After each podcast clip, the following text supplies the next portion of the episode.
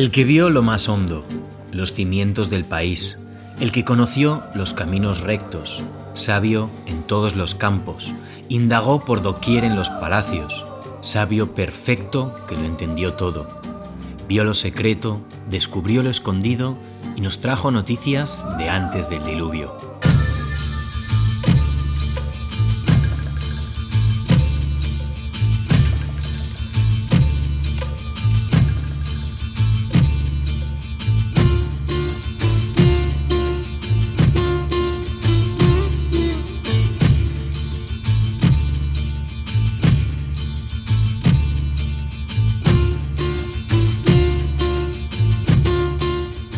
Bienvenidos a este nuevo capítulo de El Libro Rojo.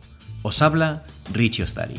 Como siempre, encantadísimo de que volvamos a emprender juntos este viaje de conocimiento, viaje de búsqueda y de encuentro, en el que caminaremos por los senderos de la tradición, del folclore y del retorno a las fuentes de lo sagrado.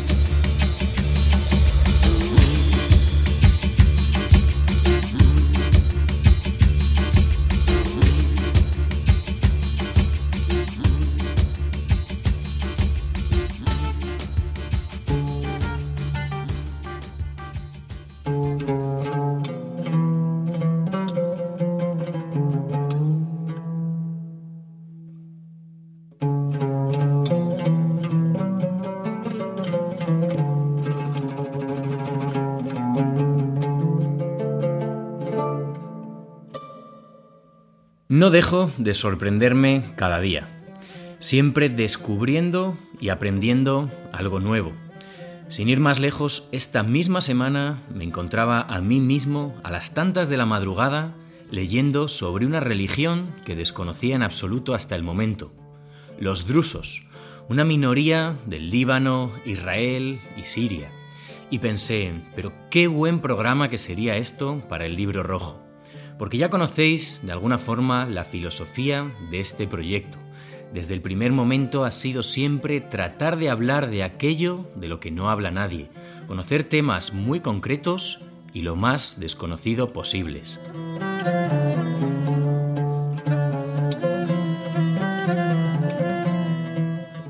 Y eso está muy bien, pero ¿qué pasa con los clásicos? ¿Es que esos temas no merecen ser contados? ¿Acaso se ha dicho o escrito ya todo sobre ellos?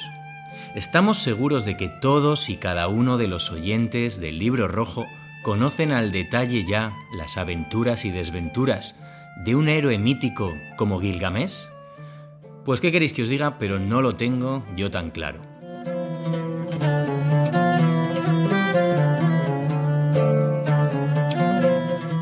Y como yo mismo quiero aprender más y más sobre este rey sumerio, qué mejor que hacer las maletas y volver a esa tierra tan querida por aquí, Mesopotamia.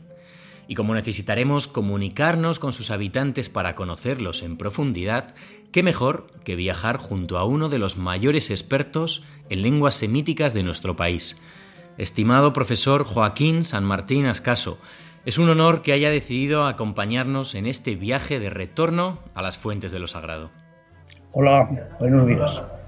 Muy buenos días, muy buenos días. O buenas noches según cuando escuche la gente esto. Al ser un podcast, pues cada uno que lo escuche cuando le venga en gana. Bueno. Le he presentado como uno de los mayores expertos en lengua del Oriente Próximo Antiguo. Y es que usted es, me irá corrigiendo si me equivoco, catedrático emérito de Filología Semítica de la Universidad de Barcelona y miembro del Instituto de Estudios del Próximo Oriente Antiguo de dicha universidad, grupo que por cierto dirigió hasta su jubilación, ahora nos contará si quiere. Es autor de numerosos libros y artículos sobre esta disciplina que no voy a mencionar uno a uno porque, bueno, con su extensísimo, como digo, currículum llenaríamos ya la hora y cuarto del programa. ¿Qué otras cosas, eso sí, Joaquín, no podemos dejar de mencionar? ¿Quién es Joaquín San Martín más allá del currículum académico? Bueno, Joaquín San Martín es una persona normal, eh, interesada sobre todo por...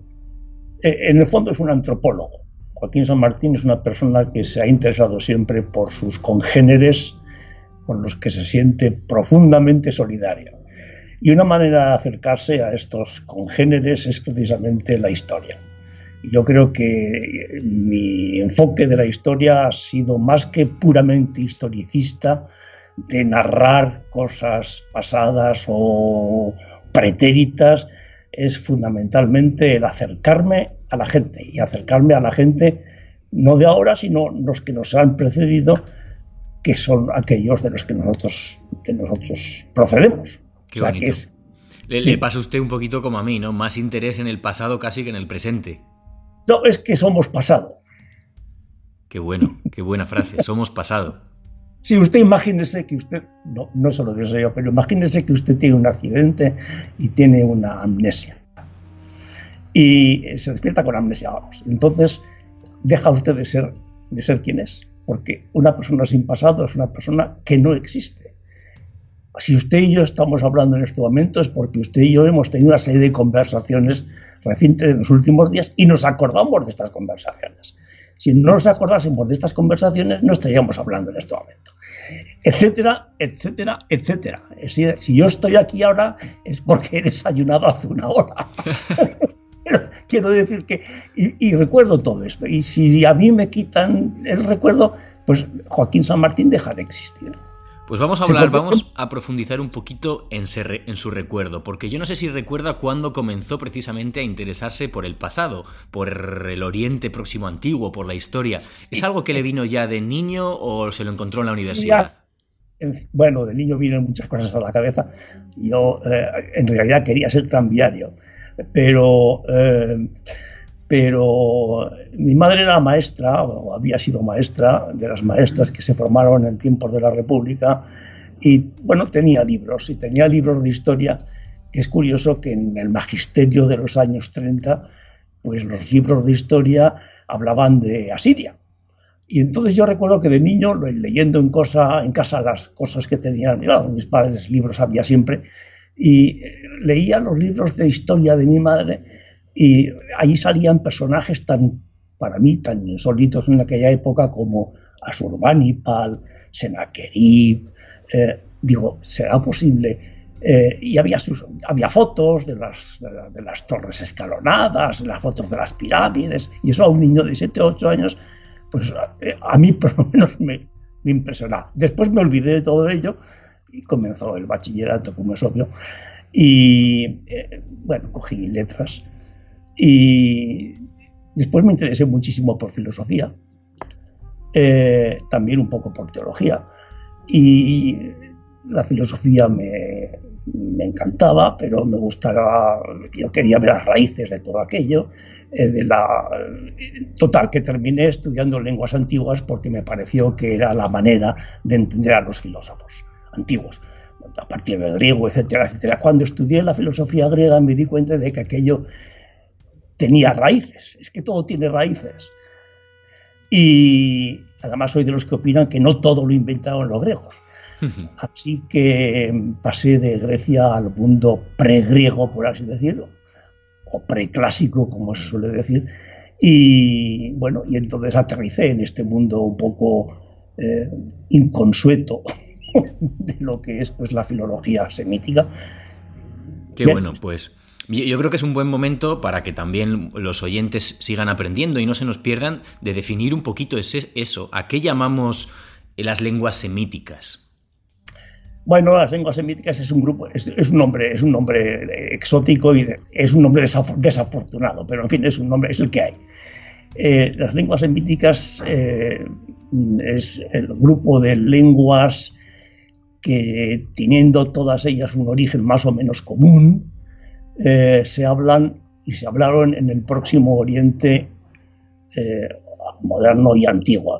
Para hacernos una idea, son lenguas como, por ejemplo, actuales como el hebreo y el árabe y el etiópico, que son las tres lenguas semíticas que hoy en día se hablan. Y un montón ingente de, lenguas que han desaparecido y que son las predecesoras precisamente del, del hebreo, del árabe y del etiópico, pero que ya no se hablan. Entre otras, pues no sé, el acadio, la lengua, la lengua, el acadio, la lengua normal mesopotámica, el ugarítico, la lengua, la lengua de Siria, eh, en fin, eh, muchas, muchas y que tienen, eh, tienen una calidad o una, característica común, y es que tienen una estructura, la forma de la lengua, pues es, es, muy parecida entre ellas, es decir, no tienen ningún, o no tienen mucho mérito manejarse con tres o cuatro lenguas semíticas porque se parecen muchísimo entre ellas, más hasta cierto punto de lo que se parecen las lenguas romances. Por ejemplo, si comparamos el rumano con el español y el italiano, veremos que tiene una cierta similitud. Pues lo mismo pasa con las lenguas semíticas. Es una, es una, digamos, es una rama de lenguas que están unidas entre ellas como un racimo de uva. Muy bien. Pues para conocer más sobre estas lenguas y sobre todo para empezar a viajar ya hasta el territorio donde nacieron, bueno, pues eso, ya hemos hablado varias veces en este programa sobre Mesopotamia, sobre todo con la invitada, con Laura Castro, eh, los oyentes la conocen muy bien, con quien descubrimos hace ya un par de años, por ejemplo, la vida del héroe Lugalbanda, nombre que seguro sale de nuevo hoy por aquí. Pero bueno, no está de más poner, como siempre, las cosas en su contexto. Eh, Joaquín, háganos una descripción muy breve, por supuesto, porque esto daría para toda una vida de estudio, de a qué llamamos Mesopotamia, ¿no? Respondiendo a preguntas como de la época, del territorio, de cómo era dicha sociedad. Sé que, como digo, es difícil resumir milenios de historia en unas pocas líneas, pero bueno, seguro que nos es de utilidad para situarnos. Bueno, en Mesopotamia, desde el punto de vista del nombre, eh, significa, en realidad significa entre ríos. O sea que aquella provincia que hay en Argentina que se llama Entre Ríos, en realidad traducido al griego sería Mesopotamia. Eh, meso es entre y potamos en griego es río, por tanto es la región que hay entre ríos. Es curioso que en árabe lo llaman Al Jazeera, o sea, eh, la isla no sea una isla, sino porque tiene agua por la derecha y agua por la izquierda. Es decir, que es, es, es, es eh, bueno, esa región eh, actualmente y histórica que se, sitúa está entre el río de Éufrates y el río Tigris, que son los dos grandes ríos que bajan del norte, de la zona del Cáucaso, y caminos ligeramente distintos, terminan desembocando también juntos en el Golfo Pérsico, en lo que es actualmente el Golfo Pérsico, que es el, bueno, el delta, del, delta de los ríos Tigris e Éufrates. Entre estos dos ríos eh, hay eh, está la zona esta que normalmente se ha llamado siempre, los griegos empezaron a llamarlo así, Mesopotamia. Eh, los, eh, los mesopotámicos mismos no, sabrían exactamente qué es eso, porque para ellos era, no era Mesopotamia, era su mundo. Claro. no, Sé si conoce usted, no sé si conoce usted. bueno, no es un chiste, es se encuentran, se encuentran dos peces eh, en el agua y, viene un pez mayor y les pregunta, ¿qué, pececillos? ¿Qué tal está el agua hoy? Y preguntan los peces, oye, ¿y qué es el agua? claro, porque, uno solamente puede hablar de aquello que tiene delante de los ojos, claro. Es su mundo. Mesopotamia es un mundo. O sea, Mesopotamia no es, un, no es, un, no es una región. Eh, Mesopotamia es, fue, fue un mundo hoy en día, es una región relativamente marginada, pero es, es, es, yo cuando comienzo las clases comenzaba las clases les decía siempre a los alumnos en primero que comenzaban con estos estudios, mirad, esto no es una asignatura, esto es un mundo. Ya me hubiera gustado tenerle de profesor. Bueno, nunca es tarde. Volviendo a Mesopotamia, estamos hablando de, para situarnos un poquito temporalmente, unos 5.000 años antes de Cristo, ¿verdad? Bueno, Mesopotamia existe desde que existe el Tigris y el Éufrates, claro. Claro, eso sí, desde luego.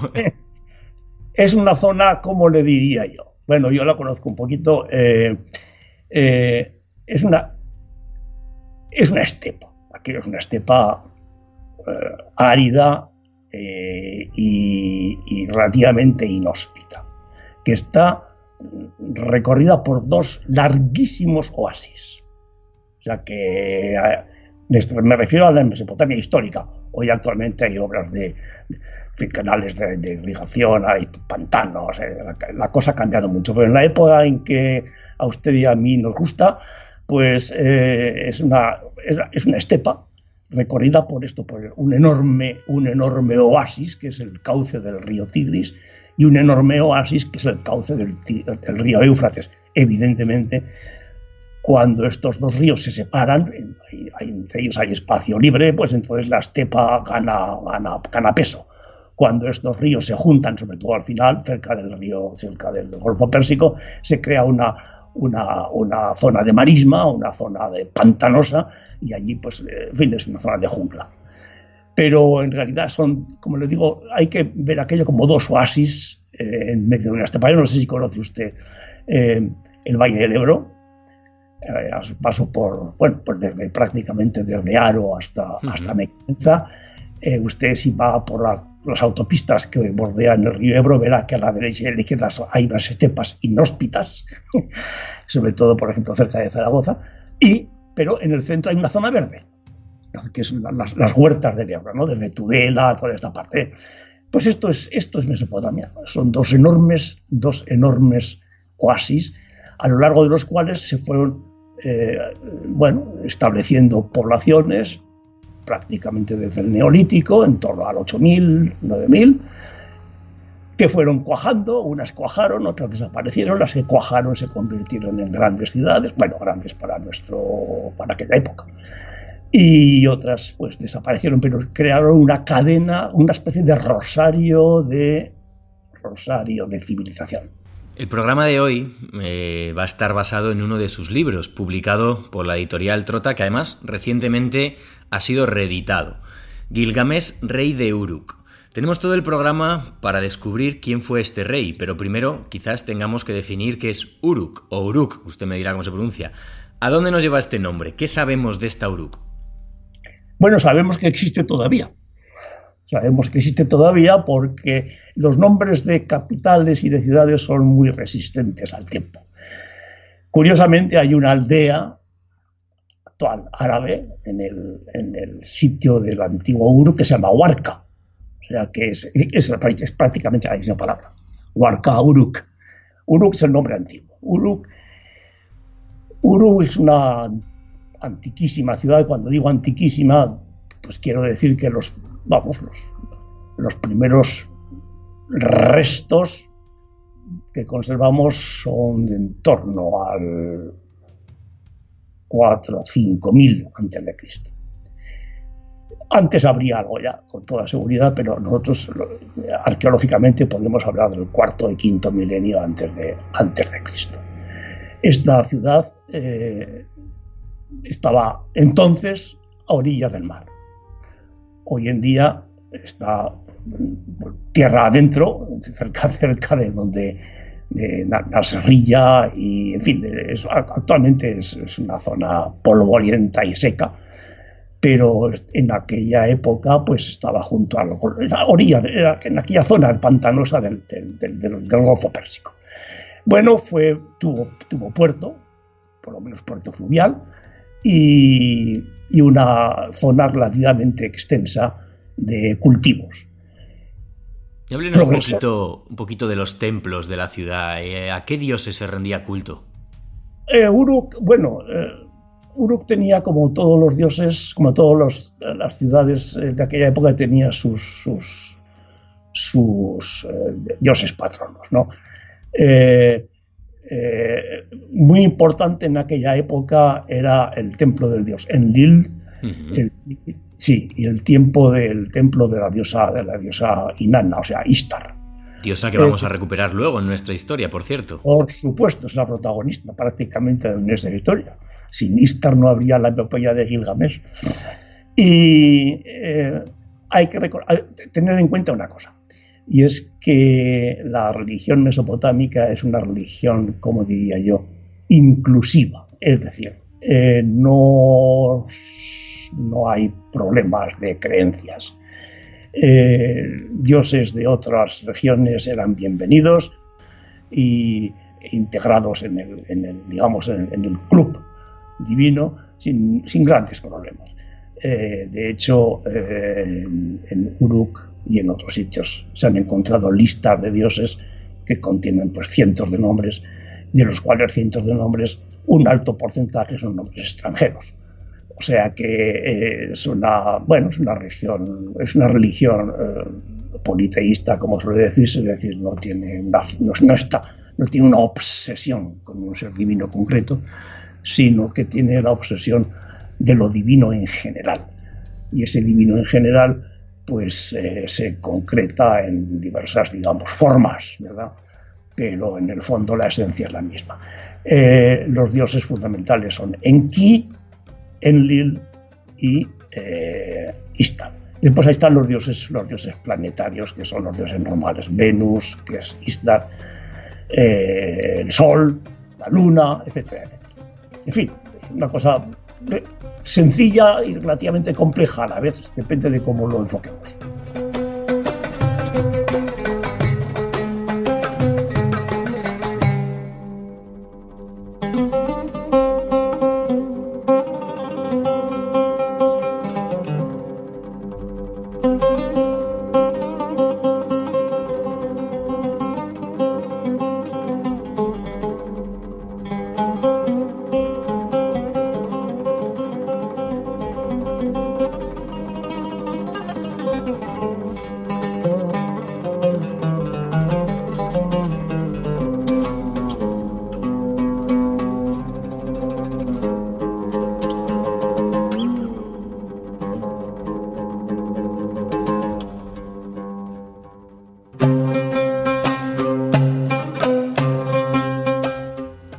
Para poder ir conociendo las historias de la Mesopotamia antigua, sería de gran utilidad hablar sobre el vehículo a través del cual han llegado hasta nosotros. Joaquín, ¿qué es la escritura cuneiforme? ¿Cuándo surge y para qué se comienza a utilizar? Bueno, eh, precisamente en Uruk eh, alcanzó la sociedad en torno al 3500 a.C. tal complejidad que fue necesario eh, arbitrar o encontrar una tecnología que asegurase el mantenimiento del nivel de complejidad o el nivel de vida, digamos, alcanzado. Esto es frecuente en la historia de la humanidad. Cuando una, cuando una sociedad alcanza determinado grado, digamos, de madurez, este, esta madurez puede tener peligro de decaer si no hay una tecnología que eh, la apoye en aquel momento y que, que eh, ayude a mantener el nivel. Bueno, entonces, en torno al, en torno al 3500, la ciudad de Uru era una ciudad, digamos, eh, compleja. Compleja, tenía sus estructuras estatales, tenía sus obras públicas, eh, había división de trabajo, que esto es muy importante, es decir, no todo el mundo hacía lo mismo, había arquitectos, había artesanos, había herreros, había, en fin, de todo. Eh, agricultores, obviamente, eh, funcionarios a montones. esta sociedad tan sumamente compleja necesita, para mantenerse en este grado de complejidad, una, una tecnología. Y es entonces cuando comienza la escritura que es la, tecnología que ayuda a mantener e incluso a aumentar el grado de complejidad. Eh, digo complejidad en el sentido positivo, no, es, que, no, es una cosa negativa la complejidad, al revés. Y es entonces cuando surge la escritura. Por lo menos es entonces cuando, de cuando tenemos los primeros, los primeros eh, mm, datos de textos escritos. Hoy en día Sí, hoy en día si hablamos de escritura seguramente, bueno, pues lo primero que nos venga a la mente sea un bolígrafo de tinta y un papel, pero esto no era así entonces. ¿Cómo se llevaba a cabo esta escritura cuneiforme? ¿Cuál era...? Sí. Sí, perdóneme, hay dos métodos de escribir. En general, uno es escribir sobre materiales blandos con un objeto duro y otra cosa es escribir sobre un objeto duro con materiales blandos. Qué fácil de recordar así. es decir, si yo tomo un bolígrafo eh, y un papel, el papel es lo duro y el bolígrafo es, digamos, lo, fluido, es lo, lo, que no es tan duro y con esto puedo, digamos, dibujar sobre el papel. Eh, los egipcios usaron esta segunda tecnología escribían con pinceles sobre materiales duros, sea de cerámica, sea de papiro, etcétera, etcétera, etcétera. Y por tanto tendían a dibujar. O sea, la, escritura que se hace con, que se hace con, con materiales duros, eh, blandos, perdón, sobre material duro, termina siendo dibujo. Bueno, la otra versión es la versión que usa materiales eh, blandos como sustento de la escritura, como soporte, y se incide sobre ella con un material duro, con un objeto duro. Es lo que se usó en Mesopotamia por las razones obvias de que el material allí más, más, más, eh, más espontáneo es el barro. Y el barro, abundantísimo barro en las orillas de los ríos. Eh, entonces se hicieron unas, digamos, unas tablillas de, de barro, de arcilla, que cuando alcanzaban un grado de solidez relativo, pero no excesivo, se podían usar, poniéndolas en la mano, se podían pues eh, grabar con unas puntas de unos, unos bueno, de unos, unas cañas en las que se, se, incidía sobre ellas. Yo no sé si es oportuno que yo le enseñe ahora, por ejemplo, esto, no sé si lo ven. No, no, no, no lo vemos, esto es radio, recuerde. Ah, que es radio. bueno, vale. Pero bueno, yo, obviamente, lo que usted quiera compartir conmigo, como siempre, en las redes sociales del programa, ya saben los seguidores que ahí pueden encontrar de todo. Porque tengo aquí delante de mí eh, cuatro o cinco tablillas uniformes para que se viera bien. La escritura, eh, como le digo, comienza en aquella época. ¿Y qué, cuáles son los primeros textos que tenemos? Pues claro, hoy quizá terminemos hablando al final sobre Gilgamesh, que es una, bueno, es una epopeya con cientos de, con cientos de versos, con, escrita en 11 o 12 tablillas, en fin, es un texto ya largo. Pues los primeros textos que tenemos son textos puramente administrativos, es decir, textos de contabilidad. Son de donde se va contando, pues por ejemplo, que en el templo de la diosa Istar han ingresado tantas ovejas aquel día con destino al sacrificio, o que en el templo de tal se han distribuido tantas raciones de cebada a los empleados. Eh, todos estos, estos son los, los primeros textos que tenemos, acompañados por otro grupo de textos muy importante, que son los primeros textos de escuela, es decir, los textos que servían para aprender a escribir. Textos administrativos por una parte y, digamos, cuadernos escolares por otra. O sea, y los cuadernos escolares o esas tablillas escolares son en realidad simplemente listas de cosas. Listas y en un momento dado vamos a encontrar muchas listas de reyes, ¿no? Todo el que se haya acercado alguna vez a conocer la historia de Mesopotamia, bueno, pues habrá encontrado con lo que se llaman las inscripciones reales. ¿Qué son y para qué se utilizan?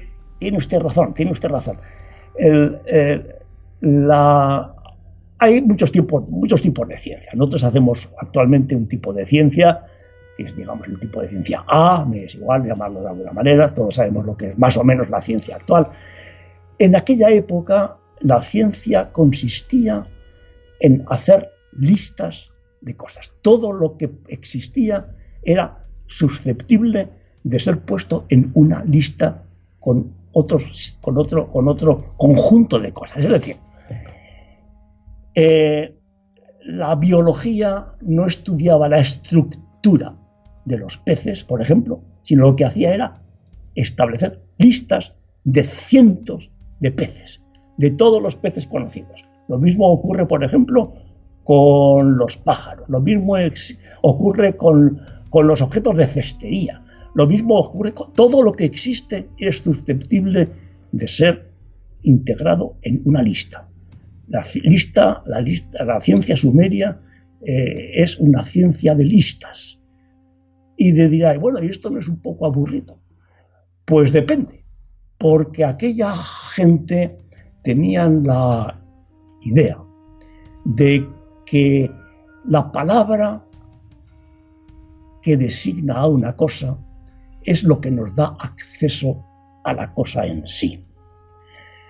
Y por tanto, detrás de estas listas larguísimas y de estos cientos de listas que existen de cosas, lo que es es una prueba de lo que aquella gente conoce como realidad, de lo que es el mundo para ellos.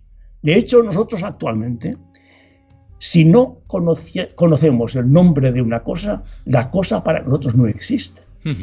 Incluso tenemos nombres de cosas que no existen, pero tienen, tienen nombre, por ejemplo, los, los, qué sé yo, las, las, las quimeras, los, los, los unicornios, los seres fantásticos no existen, pero tenemos nombres. Bueno, esta es un poco la obsesión sumeria. Las cosas tienen su nombre. Recuerda usted perfectamente lo que decía nuestro buen amigo Martin Heidegger en una frase que a mí me parece que es fundamental, que dice, las cosas no existen, la cosa no existe cuando falla la palabra. Es decir, si nos falta la palabra, nos desaparece la cosa. Eh, este es el motivo por el que aquella gente redactaba en aquellas listas. Cuanto más palabras conozcamos, más cosas conoceremos. Y una lista importante, un documento importantísimo, si podemos llamarlo, bueno, sí, le podemos llamarlo documento, es el de la lista real sumeria. ¿Qué es esto y, en dónde radica su importancia? Pues la lista, es que es una lista. La madre de todas las listas. Es que es una lista. No, bueno, no es una lista más. Hay listas de dioses, que también son muy importantes, claro, los dioses. Y hay listas de reyes, pues porque, pues porque los reyes también tienen que estar en una lista. Eh, claro, todo eso tiene después su importancia, porque los reyes que no entren en esa lista no existen. Lo cual quiere decir que es una lista que, aparte de dar los nombres de los reyes, pues tiene enorme carga eh, política. Eh, es importante que, por ejemplo, un determinado monarca esté en esa lista o que sus padres y sus antecesores estén en esa lista, porque entonces, si no, él no, estaría allí. Eh, eh, es decir, que la lista, por una parte, es una muestra, la lista de reyes, de, digamos, del saber histórico, y por otra parte es una, es una prueba de legitimación de las dinastías hay que estar en la lista, como los nobles eh, germánicos que tienen que estar en el, en el Gota. El que no está en el Gota no es noble.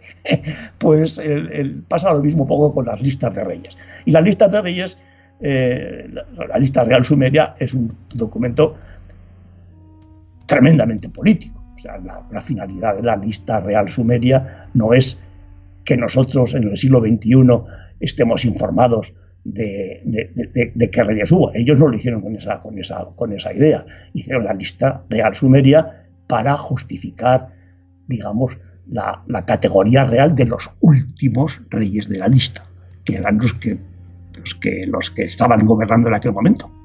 No sé si me explico. Perfectamente. Y le quería preguntar yo, no sé si vamos a encontrar en esa lista el nombre de nuestro protagonista de hoy, ¿no? Porque, bueno. Sí, por supuesto que sí. Decíamos anteriormente que Gilgamesh da título a su libro Gilgamesh, rey de Uruk. ¿Quién es este Gilgamesh? ¿Realmente existió o hablamos de un personaje mitológico? Vamos a ver, eh, yo me gustaría eh, preguntarles a los oyentes que amablemente nos están soportando en este momento si creen que ha existido Don Juan Tenorio. Lanzaré esa pregunta en las redes sociales a ver qué cuentan los oyentes. ha existido Don Juan. Y el problema no es que Don Juan no haya existido, sino que ha existido, existen miles, millones de, Don, Juanes. Y de esto, de esto tenemos prueba fehaciente en, los últimos, en las últimas noticias de prensa. Bueno, quiero decir que el prototipo del machista presumido que se cepilla a las señoras una detrás de otra sin importarle gran cosa. Este es un, esto es un prototipo de un personaje. Que hay, bueno, hay gente que es muy Don Juan y gente que es menos Don Juan y hay gente que no es nada Don Juan. Pero todo el mundo sabemos perfectamente que es un Don Juan y que es un Tenorio. Bueno, entonces yo me pregunto, ¿este Don Juan es un, es un mito o es una realidad? Yo creo, yo creo que es un mito. Ahora bien, entendiendo por mito lo que yo entiendo por mito. Un mito no es algo que no ha existido, sino que existe tanto que se convierte en un arquetipo. De pura, de pura repetición de un tipo se produce un arquetipo y este arquetipo terminando, termina concretándose en una figura que puede ser Don Juan. Usted sabe perfectamente que hay Don Juanes desde que existe la literatura española, tenemos Don Juanes, después tenemos Don Juan en Mozart y tenemos Don Juan por Don Juanes por todos los sitios. Eh, este es un poco el problema de Gilgamesh. ¿Existió Gilgamesh? Está en la lista real sumeria. Es, es uno de los reyes. Ahora bien, la lista real sumeria y las listas de los reyes eh, en general eh, mesopotámicos dividen la época del mundo en dos grandes épocas. Para ellos la historia tiene, así como nosotros dividimos en edad antigua, media, moderna y contemporánea, eh, ellos en Mesopotamia dividen la historia en dos grandes apartados, antes del diluvio y después del diluvio. Bueno. Tocaría preguntar qué es este diluvio, claro. Hombre, pues eh, esto daría... daría para otro programa. Daría para muchos programas. Daría También sale en Gilgamesh el diluvio. O sea que eh, antes del diluvio son todos reyes, digamos, que se mueven en el ámbito de lo, uy, eh, de lo, iba a decir mitológico, no quiero que se me entienda mal, de lo, de lo no claramente aprehensible. Y los que son reyes postdiluvianos son reyes, digamos, más de carne y hueso, más, controlables, más controlables desde el punto de vista historiográfico. la humanidad en general, el hombre, usted y yo y muchos más, tenemos en realidad eh, tres horizontes. Yo no sé si nos estamos poniendo muy, muy filosóficos, pero... Oh, nos encanta eso por aquí. Bueno, es fantástico. El primer horizonte es el horizonte del yo.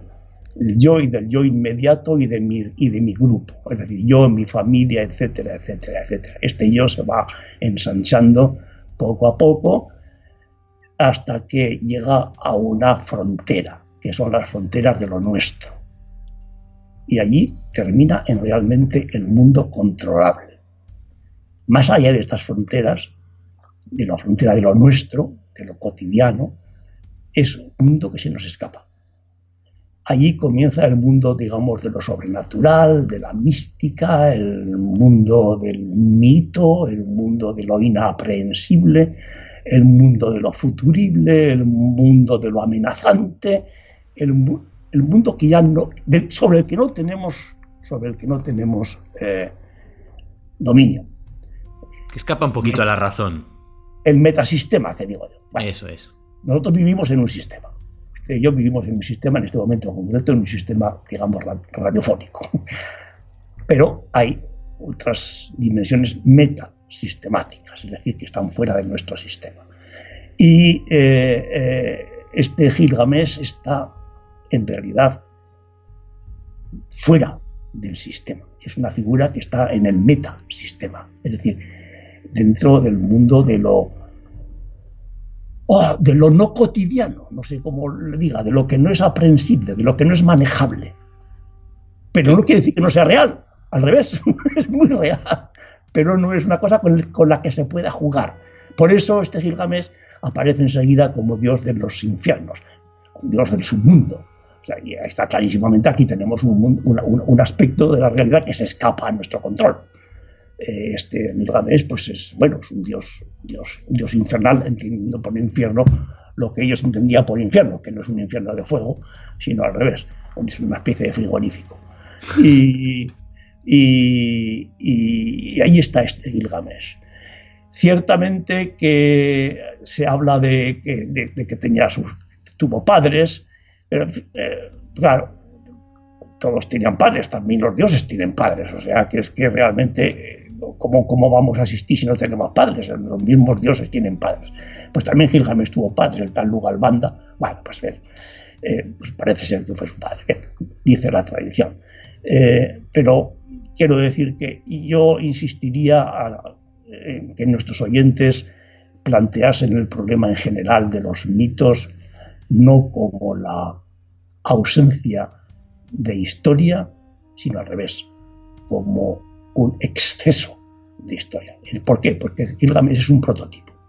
¿Qué significa, por cierto, su nombre? ¿Se conoce el significado? No, usted le da cantidad de... De, hipótesis, ¿no? De hipótesis. Eh, no me quiero meter con Wikipedia, pero, eh, eh, pero en fin, este es un asunto muy serio y no, no, queremos hacer bromas. No sabemos exactamente qué significa. Lo cual, quiere, lo cual es bueno. Lo cual es buena señal porque porque quiere decir que es una figura cuyo nombre viene del trasfondo más antiguo de la cultura mesopotámica. O sea que es un nombre pre-acadio, pre-sumerio y pre lo que quiera usted. O sea, eh, eh, ha venido rebotando de generación en generación y al final se ha perdido hasta el sentido de lo que significaba. Eh, viene posiblemente de una lengua, desde luego de una lengua no clasificable. Y por tanto es inútil que perder el tiempo diciendo qué significa, pues que si el viejo se hace joven, que si no se cae, que si no se pasa. Es evidente que después las, culturas sumeria y acadia se esforzaron en lo posible por encontrar un sentido al nombre pero todo esto es, todo esto es caldo de, caldo de cabeza nuestro y de ellos. O sea, que es que, no vamos, que no sabemos qué significa. Bueno, pues nos olvidamos del significado y nos quedamos con el nombre en sí. Y si precisamente el nombre de Gilgamesh ha trascendido y hoy es mayormente conocido por todos, es gracias a la conocida como epopeya de Gilgamesh, epopeya a la que nuestra nuestro protagonista da nombre. Cuéntenos, ¿qué es la epopeya de Gilgamesh como introducción, como, como casi descripción enciclopédica y cuál es el mensaje principal de esta historia? Bueno, quizá convenga decir que, como, igual que en el caso de Don Juan, es que Don Juan da mucho juego. Eh, hay, hay Don Juanes, proto Don Juanes, pre Don Juanes, post Don Juanes y todo lo que quiera uno en la literatura. Pues igual pasa con Gilgamesh. Gilgamesh tiene una historia larga y la historia va rebotando me refiero a textos. lo que hubo de tradición oral, esto no lo sabremos jamás. Lo que se contaba, lo que se contaba en las tabernas y en las reuniones familiares y en, los, y en, las, y en las rondas de mozos en Mesopotamia en el año en el, tercer milenio antes de Cristo, lo que, lo que era tradición oral, esto se nos escapa absolutamente podemos hablar de los testimonios que tenemos escritos. Los registros, lo que queda registrado, eso es. Lo que queda y sabemos que ya en época, en torno al 2000 antes de Cristo, existían una serie de, yo, yo lo llamo baladas, es decir, cuentecillos en forma poética que tenían como personaje fundamental a Gilgamesh. Estaban entre ellos sin ninguna relación estas baladas, quiere decir que eran baladas independientes entre sí que si hizo una guerra contra el rey de no sé qué, que si, que si plantó un árbol de no sé cuántos, que si, que si hizo pozos para no sé qué. Baladas eh, inconexas entre sí, pero que no tienen más, más, más, más unión que el que aparece allí un tal Gilgamesh. Bueno, esto es lo primero que tenemos en torno al 2000.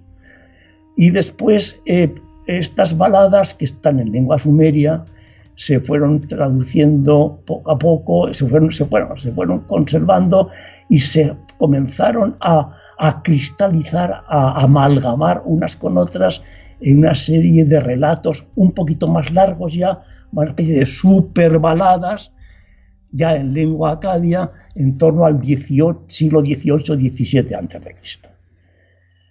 Y esta es lo que llaman los sabios de nuestra ciencia los textos babilónicos antiguos. Bueno, esto todavía no es nuestra epopeya de Gilgamesh. En torno al siglo XII Cristo, entonces sí, parece ser que hubo un, un escriba cuyo nombre posiblemente conozcamos, tal Sinlike Unini, es igual. Este señor eh, reunió los materiales que él conocía todo lo que le sabía sobre Gilgamesh y dijo, voy a hacer una historia de Gilgamesh, voy a escribir la epopeya de Gilgamesh. Pero no solo inventó él, esto fue recogiendo materiales. Unos los desechó, otros los acogió, con toda seguridad se echaron a perder muchas cosas que él dijo, no, esto no me interesa. Eh, un poquito para darnos una idea paralelo hasta cierto punto en lo que pudo ocurrir con los textos homéricos, con la Ilíada de la Odisea. Si alguien recogió fue recogiendo con eh, materiales y al final tenemos lo que tenemos.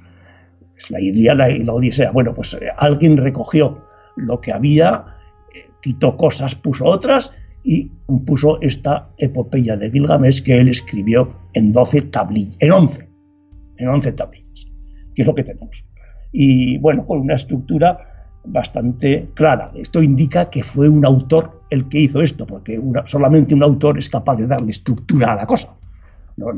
si no hubiera salido una especie de, sopa, ahí sin ningún tipo de, ni, antes ni después. Él, él estos materiales los organizó de tal manera que salió una, un, relato que se dice ahora, una, una narración coherente con principio y fin. Y este fue el gran mérito de, esta epopeya, que por fin nos presenta un personaje coherente, con un desarrollo psicológico eh, interesante y, humanamente accesible, porque los problemas que aquí se plantean son los problemas que podamos tener pues usted y yo y muchísimos de los que nos van viendo.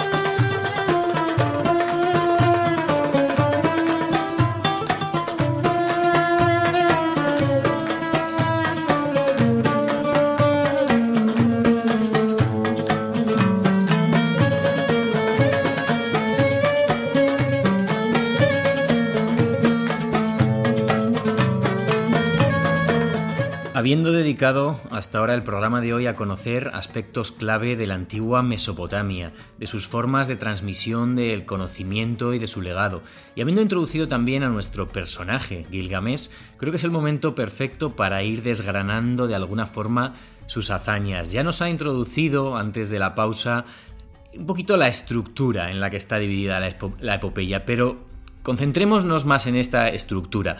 Si no estoy equivocado, podemos dividir el texto de varias maneras, ¿no? Por tablillas, por cuadros, por episodios. Esas 11 tablillas que usted nos ha mencionado con una, con una extra de regalo que ahora nos comentará. ¿Cómo podemos dividir la estructura de la epopeya de Gilgamesh? Bueno, pues el autor de esta epopeya, como digo, del siglo XII, recogiendo materiales y reorganizándolos, eh, eh, eh, montó, montó pero como igual que se cuenta en la película, los, cortadores, los que, que, montan la película, montó una película y montó la película fundamentalmente en dos partes, en dos partes que me parece que están bastante claras. Bueno, él, escribió 11 tablillas porque parece que le gustó el sistema de, que las, de repartir el, de repartir el material en 11 tablillas. Hay que tener en cuenta que las tablillas, porque los, los, oyentes eh, no, nos, no, saben bien qué es esto de una tablilla, no se imaginen que es un ladrillo enorme. Una tablilla de Gilgamesh, pues tiene un tamaño eh, un ligeramente menor de un DIN A4. Eh, y hay algunas más pequeñas. Eh, es decir, que son, son, tengan en cuenta que son tablillas que se tenían que tener en la mano para poderlas escribir. O sea, que, que cosa, tamaño manejable. Bueno, él dividió el material en 11 tablillas, dijo, esto me va a, necesito barro para 11 tablillas. La cosa está clara llamó, a, llamó a, un, a un asistente o a un aprendiz que tenía por allí y le dijo, Chato, vete al, vete al río y tráeme barro para 11 tablillas, que me parece que es la que vamos a necesitar. Bueno, estas son las 11 tablillas de la epopeya. Más o menos él las dividió temáticamente, o sea que no, no pasa de una tablilla a otra sin, sin sentido, sino que en, casa, en, cada tablilla puso su, su temática. Él organizó la epopeya en dos grandes, eh, digamos, cuadros, en dos cuadros dos actos, si queremos saber, como si fuera una, obra de teatro, dos actos. Bueno, un primer acto que yo llamaría eh, el problema de Gilgamesh con la gloria. Y otro segundo acto que yo llamaría el problema de Gilgamesh con la muerte. Es decir, que eh, casi, casi estamos en perspectiva freudiana del Eros y del Thanatos. o sea que tenemos por un lado la gloria, la vida, la lucha por el amor, eh, el, asegurarse a sí mismo, el, poner los pies en tierra, es decir, yo soy yo y soy el mejor. Este es el, primer cuadro. Un primer cuadro muy épico. Épico. Y el segundo cuadro es el cuadro en el que este personaje se enfrenta en realidad, se enfrenta con la realidad. Y es que en realidad es, un, bueno, es una birria. es una birria. Se da cuenta de que es una birria.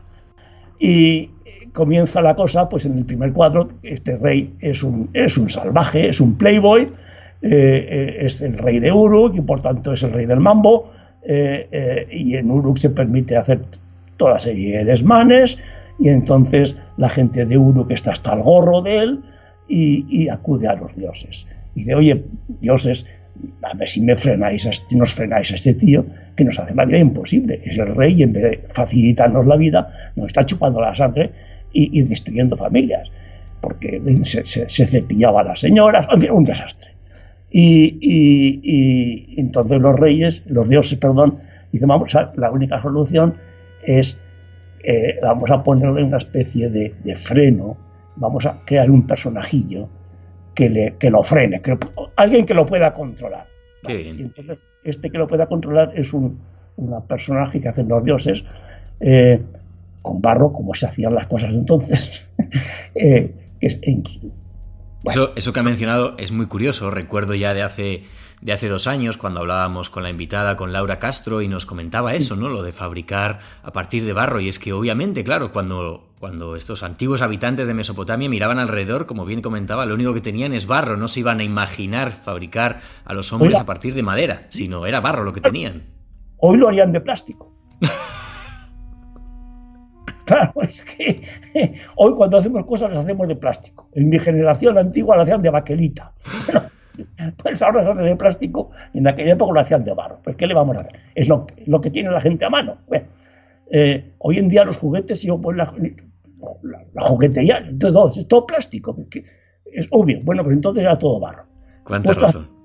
Pues vamos, Sí, le decía, vamos a ir desgranando episodio a episodio, metiéndonos dentro de estos cuadros, aunque sea brevemente lo que... Eso es, total que, total que, eh, que este, este, este, este, este compinche de, de Gilgamesh, pues, bueno, se hacen amigos. Se hacen amigos, se hacen amigos porque, porque tienen un combate de boxeo en la plaza del pueblo y gana, y gana, y gana Enki. Bueno, ¿qué le vamos a hacer? Total, que se hacen amigos y entonces Gilgamesh dice, sabes que te digo que como somos prácticamente, yo soy buenísimo y tú eres igual de bueno que yo. Bueno, pues eh, se hacen muy amigos, tan amigos que hay quien dice que pueda haber una relación, relación eh, homosexual entre ellos. Esto no lo sabemos exactamente tampoco conviene cargarlo demasiado. Eh, vamos, a, vamos a dedicarnos a ganarnos la gloria. Vamos a ser famosos, famosísimos. Oye, ¿y cómo vamos a hacer esto? Dice, pues mira, vamos a hacer una cosa. ¿Qué es lo más difícil que hacer? Lo más difícil es cortar árboles en el bosque de los dioses, que es el bosque de los cedros. Entonces lo que vamos a hacer es tú y yo nos vamos a ir a este bosque que posiblemente esté por Siria, entonces hacer un viaje, claro, obviamente desde, desde Mesopotamia hasta Siria, y allí, una vez allí, pues vamos a cortar los árboles y con estos árboles, enormes cedros de metros de altura, vamos a hacer una puerta para el templo del dios Enlil en Uruk. Y así todo el mundo sabrá que hemos sido tú y yo, Gilgamesh y Enkidu, los que hemos eh, hecho esta proeza. Bueno, pues hablando, cogen la, merienda y se van al, al, bosque este, comienzan a talar árboles eh, allí no solamente talan árboles, sino es que ahí había un guardia jurado, que era un ogro, eh, puesto por los dioses para guardar el bosque. Bueno, pues que no se nos ocurre otra cosa que matarlo también. De nombre Umbaba. Jumbaba, Jumbaba, el bueno de un ogro, sí. Eh, y, por tanto, esto, un desastre. Los, los dioses se enfadan, obviamente, y, planean su castigo. Pero de momento la cosa queda en suspenso. Queda en suspenso porque este Gilgamesh, cuando vuelve, se encuentra con la diosa de Uruk, que es la diosa Ishtar. Para un, pequeño paréntesis, Joaquín, para que los oyentes se vayan situando. ¿eh? Usted está, está, narrando la historia y voy a, voy a tratar de situarlos. Lo que, lo, que nos ha contado hasta ahora sería el contenido de ese primer cuadro que mencionábamos, esa búsqueda de la gloria, esa partida de Uruk y ese regreso. Y antes del comienzo del segundo cuadro, el que nos comentaba que tiene un tono mucho más dramático, ¿no? Con Gilgamesh sumido en la pena, en el dolor y en la soledad, tenemos un breve paréntesis que sería la tablilla número 6, si no, me, si no, si no estoy equivocado, en la que, como, como bien nos va a explicar ahora, van a tener tanto Gilgamesh como Enkidu un encuentro, de alguna manera, un conflicto con la diosa Istar. ¿Quién es esta Istar? Antes de que, antes de que nos perdamos, ¿quién es Istar o Inanna? Es lo mismo. El, la que es, es una, el nombre Inanna es el nombre sumerio de esta diosa y eh, Istar es el nombre, digamos, en lengua acadia. Aquella era, era, una, sociedad hasta cierto punto bilingüe en las que las cosas tenían dos nombres, eh, un nombre en lengua sumeria y un nombre en lengua acadia. Esto, bueno, eh, y, esta diosa tenía un nombre dentro de los círculos de habla sumeria, se le llamaba Inanna, en los círculos de habla, de habla acadia se llamaba Istar. En realidad es, es, el planeta Venus, pero en fin, esto es igual. Y, esta diosa es una, es una, diosa un poco especial, porque eh, eh, encarna un poco el arquetipo, estamos hablando de arquetipos todo el tiempo, el arquetipo femenino eh, que le gusta al, al, machista. Es decir, es, bueno, hasta cierto punto, es una, es una, es una mujer bellísima, es una mujer a la que le gusta el sexo, eh, que se, eh, es tremendamente enamoradiza, eh, muy activa sexualmente, pero que nunca engendra. Es decir, nunca concibe, perdón, nunca concibe. Esto le da dentro de la religión mesopotámica un cierto atractivo, porque es el símbolo del sexo sin consecuencias y eh, por tanto es una, es una diosa que, tiene, su, tiene su aquel, tiene su aquel dentro de la religión mesopotámica. Bueno, aparte de esto, se encuentra con Gilgamesh y entonces esta diosa, que ve a Gilgamesh que, que está triunfante por lo que acaba de hacer en el bosque de los cedros, pues entonces le declara su amor. Entonces eh, es cuando le dicen la famosa frase, dice, venga Gilgamesh, sé mi esposo, regálame a mí tus frutas, regálamelas, tú serás mi marido y yo seré mi mujer. Y decía, aquí tenemos el caso de una señorita que se declara, obviamente, a un caballero, no al revés. Eh, Gilgamesh está tan creído de sí mismo, tan pagado de sí mismo, que se va a permitir el lujo de rechazar la oferta de la diosa. Y entonces eh, la diosa se va, se va a enfadar. Se va a enfadar mucho eh, porque además Gilgamesh la trata con un desprecio absoluto, es decir, le canta a las 40 a esta diosa. Y no sé si es oportuno que yo le lea aquí dos, dos, frases simplemente de la... para que veamos cómo como el hombre mesopotámico, como mejor dicho, se enfrentaba a los dioses con una franqueza absoluta. Tengamos en cuenta que este es un rey, pero al fin y al cabo un ser eh, no, divino del todo, eh, cantándole las 40, poniendo verde a una diosa y le dice, ¿quién quieres que se case contigo? Tú, el hada que no cuaja en hielo, puerta a medio hacer, que no corta ni aires ni corrientes, palacio que aplasta a sus propios defensores, elefante que se come los jaeces, asfalto que embadurna a quien lo lleva, odre que ensucia a quien lo lleva, bloque de caliza que revienta el muro de sillares, ariete que destruye los muros que defiende el país, zapato que muerde el pie de su dueño. Todo esto se lo dice todo un romántico, Gilgamesh. A la buena, a la buena Istra. Ella coge un enfado tremendo. ¿Y qué hace? Se sube rapidísimamente al cielo y a su padre, que es el dios An, le dice, oye, mira, este tío me acaba de faltar al respeto, así que vamos a aniquilar. Va, mándame el toro salvaje que tú tienes, que tenía un toro, el dios An, que era digamos, una especie de castigador general.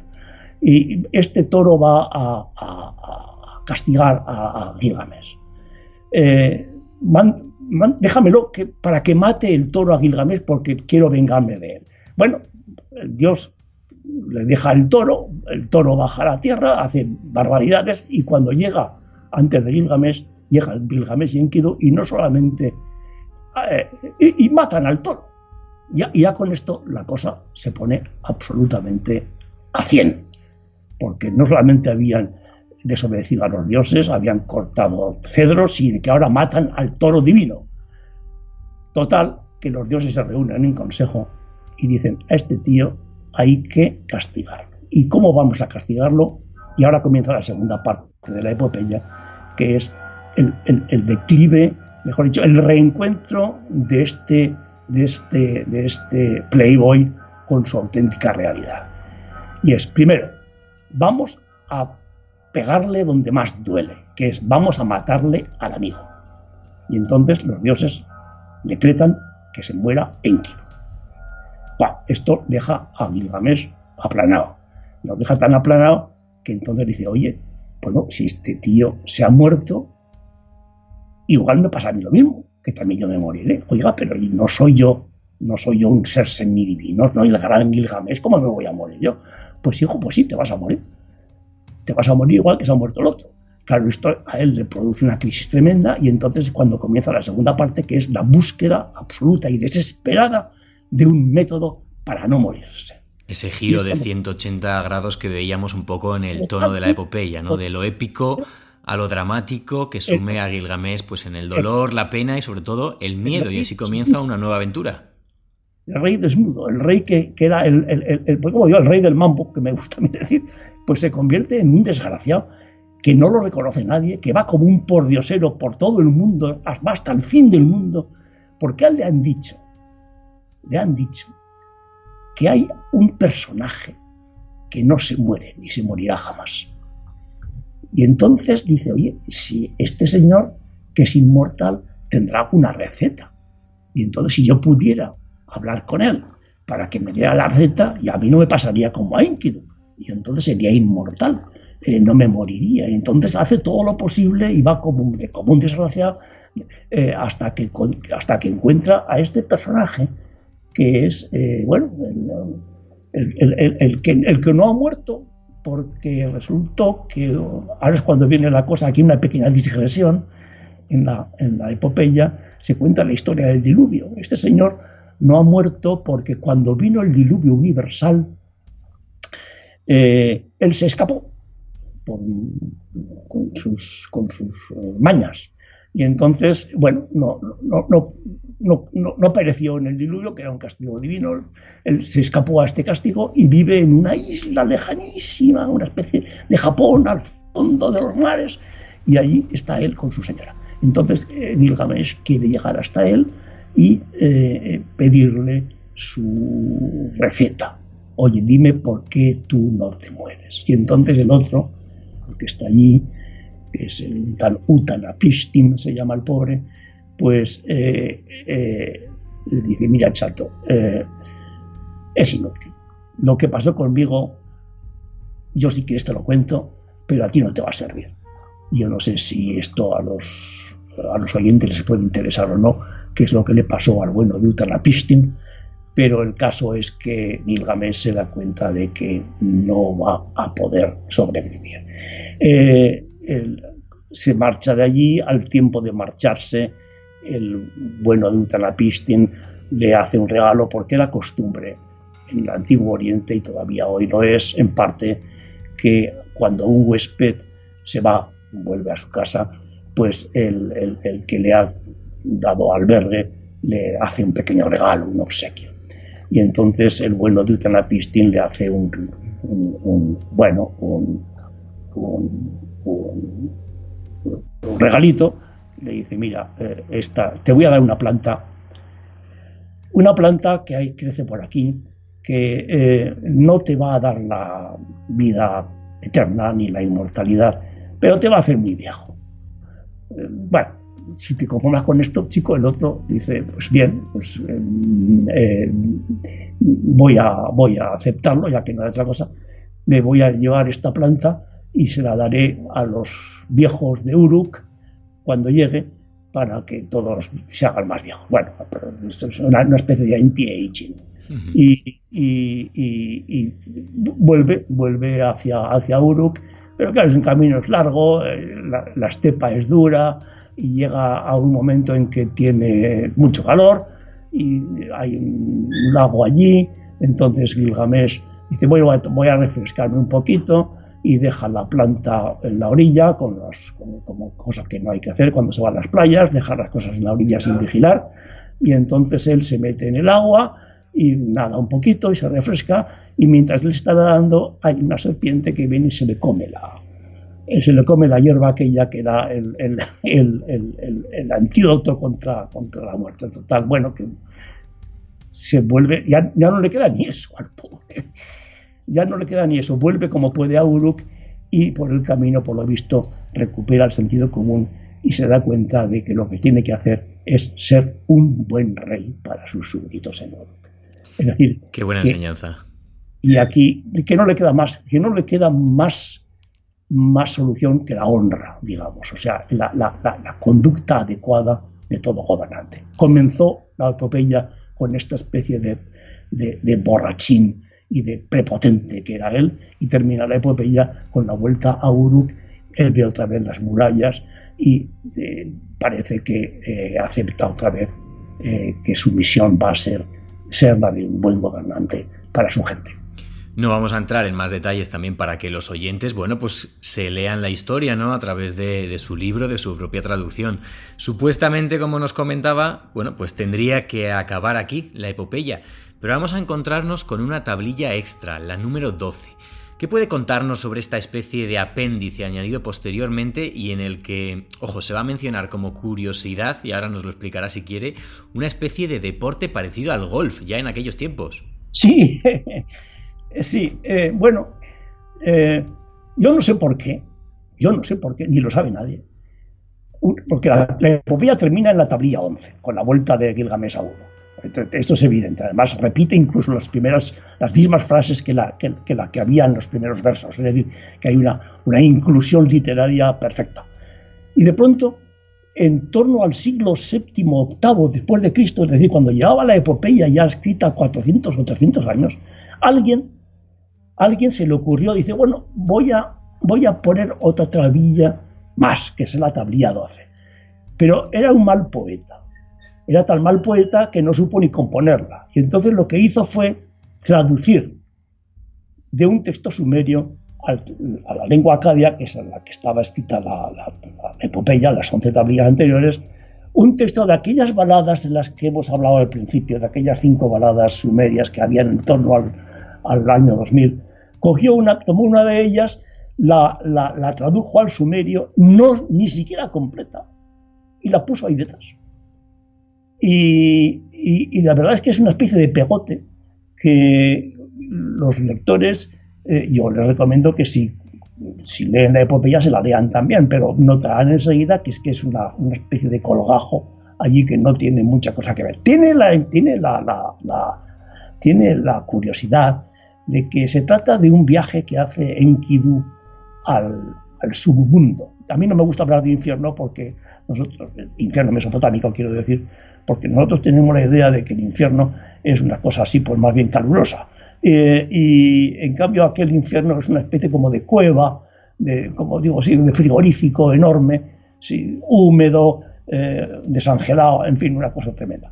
Y, y, allí es donde baja el bueno de Enkidu, y precisamente baja porque estando jugando con un palo y un, o sea, con un mazo y una bola, resulta que la bola se cae por un agujero y cae en este submundo. Claro, eh, cuando yo oigo palo y oigo bola, pues eh, ya pienso en el hierro 5 y en, las, y en los, y en los put and pat del, del, golf. O sea, quiero decir que es muy probable que aquella gente también tuviera una especie de, bueno, golf, jugar con un, jugar con un, un palo, una bola y un agujero. Un palo, una bola y que se metía en un agujero. Esto debe ser una especie de, de protogolf. Pero, pero eh, el hecho de que se caiga la bola en el submundo es la que baja entonces lo bueno de, tendría que ser un agujero tremendo para, para buscar la bola aquella y, bueno, y, se encuentra con que está en, el centro del infierno. Y allí en el centro del infierno, del submundo, del mundo, del mundo, submundo inferior, ahí se encuentra con una cantidad de gente que es muy interesante porque se, tiene ciertos reflejos como la Divina Comedia, como el divino, como el, viaje al infierno de la Divina Comedia, donde va encontrando cantidad de gentuza que, a los reyes, a los, bueno, a los sacerdotes, a los tal, y se lo va encontrando allí y va narrando un poco cuál ha sido el destino eh, infernal de toda de la, gente de la gente de su tiempo. Y termina aquí de manera de manera cerrada sin sin ningún bueno termina cuando se cansó de traducir el texto sumerio dijo pues aquí he llegado y aquí termina la tablilla 12 seguramente es porque se le terminó el barro o sea que no eh, esta es la tablilla 12 leanla porque si, si leen la epopeya porque tiene, tiene este punto de curiosidad, digamos, de apéndice eh, innecesario, pero bueno, siempre es informativo.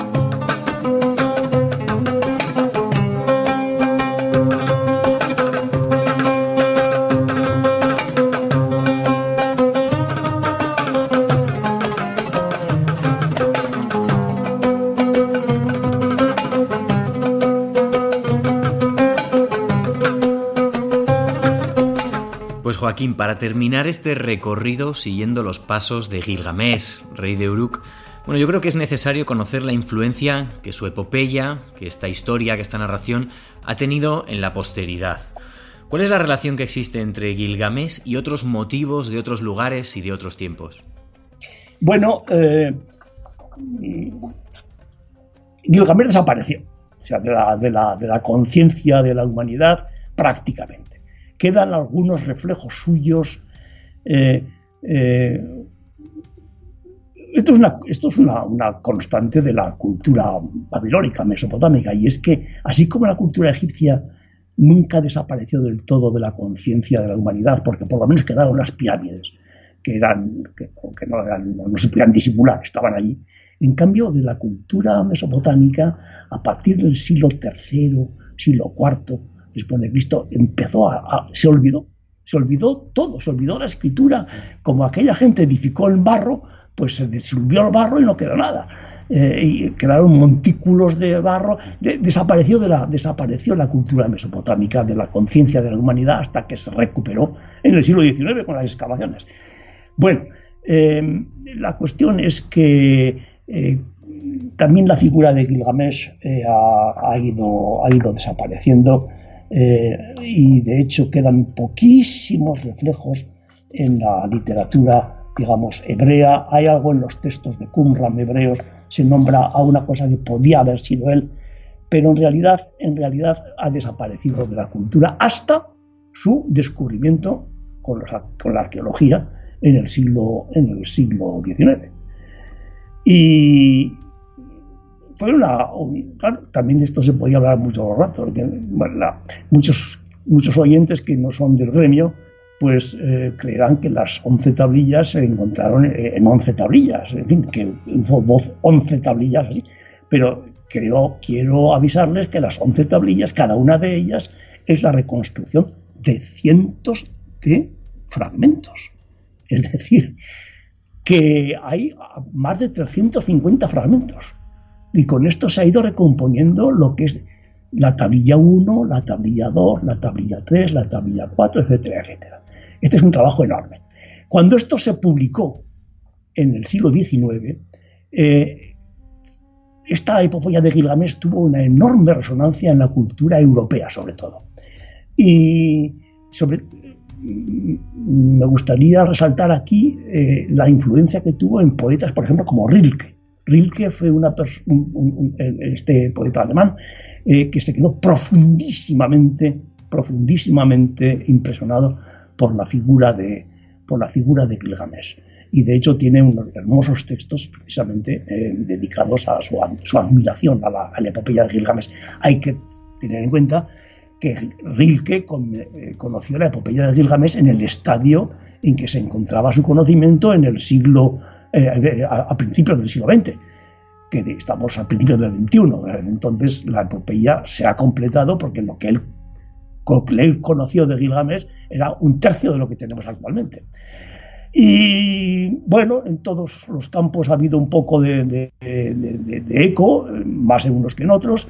Eh, incluso en la música ha habido, eh, a los que le interese, por ejemplo, la música sinfónica, eh, quizá conozcan el nombre de un, compositor checo, Bohuslav Martinu, que tiene un oratorio precisamente de Gilgamesh que es, eh, en fin, de música, eh, es música sinfónica de los de comienzos del siglo XX, por tanto, eh, muy en la línea ya de, casi, casi jazzística, no es, no, es, no es una composición de tipo beethoveniano, sino que es una composición pues, ya mucho más, digamos, animada, por decirlo de alguna manera, y es lo que, y es lo que tenemos.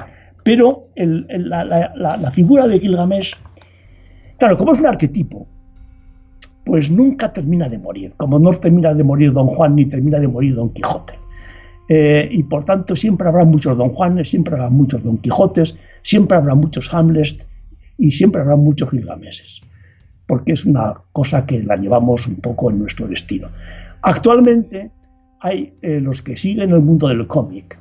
Eh, verán que abundan figuras, pues por ejemplo, no sé cómo le diga, como Thor o el, Captain America, los Avengers, eh, los Eternals, o mismo Marvel, todo esto son reflejos de este gran Gilgamesh. Pero claro, reflejos coloreados, reflejos, yo diría que un poco banalizados, de, lo que es esta gran figura de la épica mundial que es, que es Gilgamesh. Gilgamesh es un clásico reflejos, reflejos banalizados porque es un poco reflejo también de la sociedad en la que vivimos actual. Claro, porque es, que, porque es que la sociedad actual no es básicamente distinta de aquella. Esto los que nos dedicamos al estudio de la civilización mesopotámica lo tenemos bastante claro.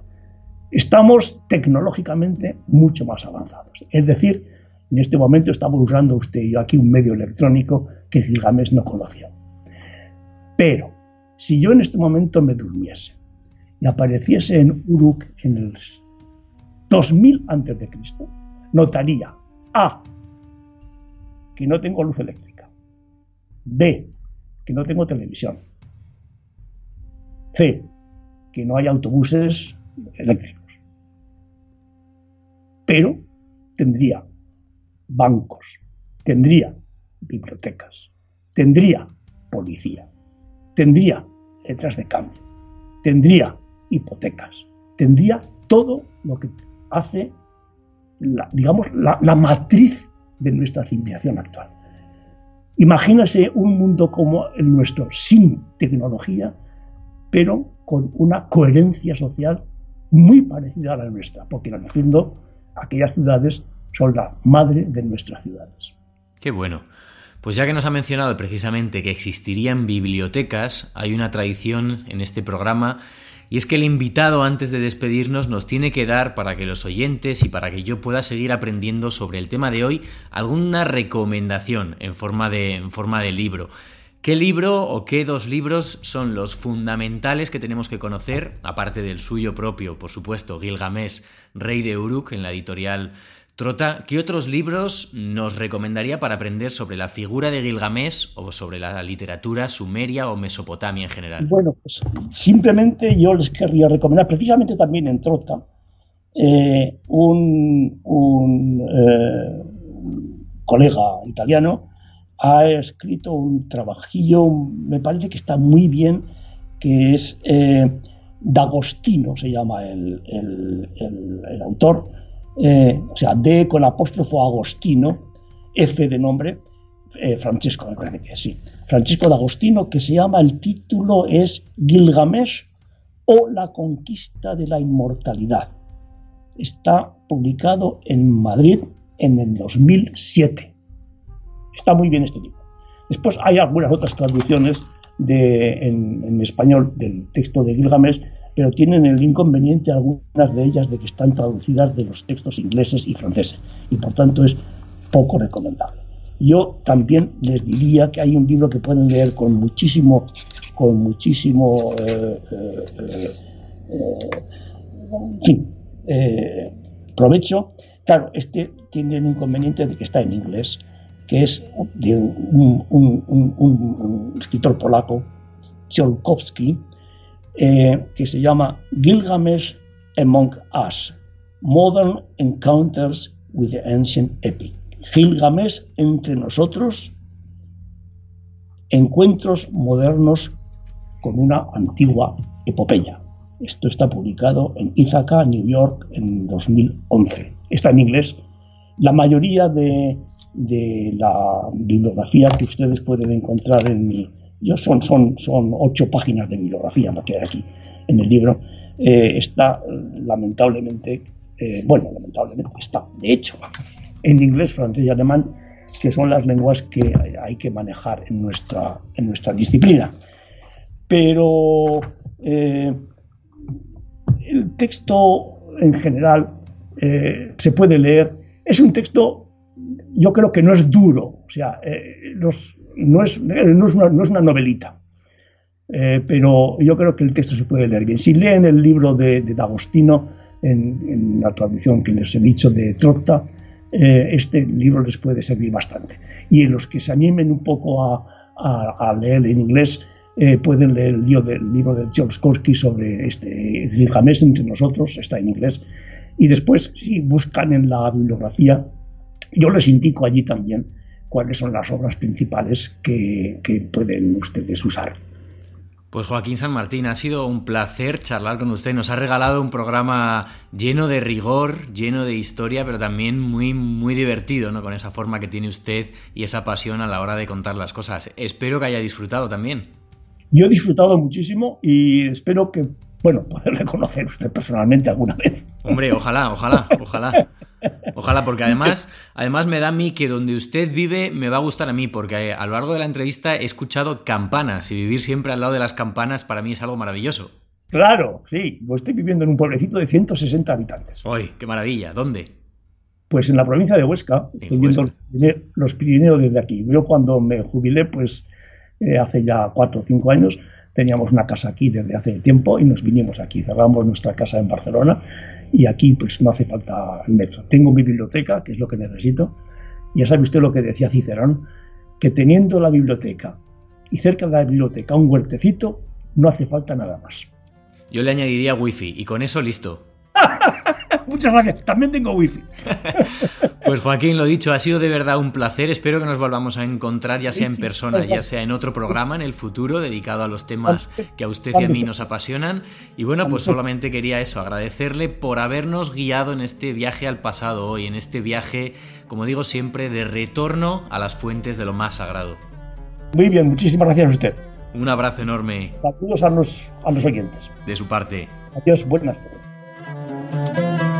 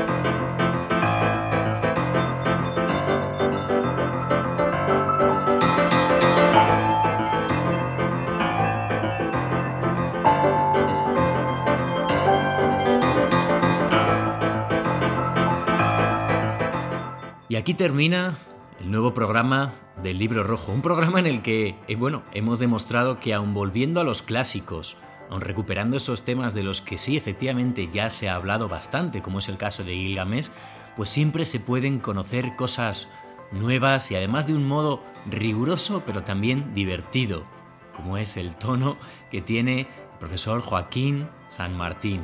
Nos ha regalado una hora y cuarto de entrevista en la que, bueno, este programa me hubiera gustado grabarlo con cámaras porque me, me podríais haber encontrado riéndome en numerosas, numerosas, numerosas ocasiones. Un gusto charlar con personas como Joaquín y espero que todos vosotros también lo hayáis disfrutado tanto como yo. Nos vamos a encontrar como siempre en las redes sociales del programa, en Facebook, facebook.com barra el libro rojo R o en Twitter, en arroba el libro rojo R o en los propios comentarios de la plataforma de iVoox, allá donde está alojado este programa. Ha sido un gusto volver a viajar con todos vosotros en este retorno a las fuentes de lo sagrado y bueno, pues nos encontraremos una vez más la semana que viene con un nuevo tema que seguro que será igual de fascinante y de divertido. Hasta pronto amigos, nos vemos.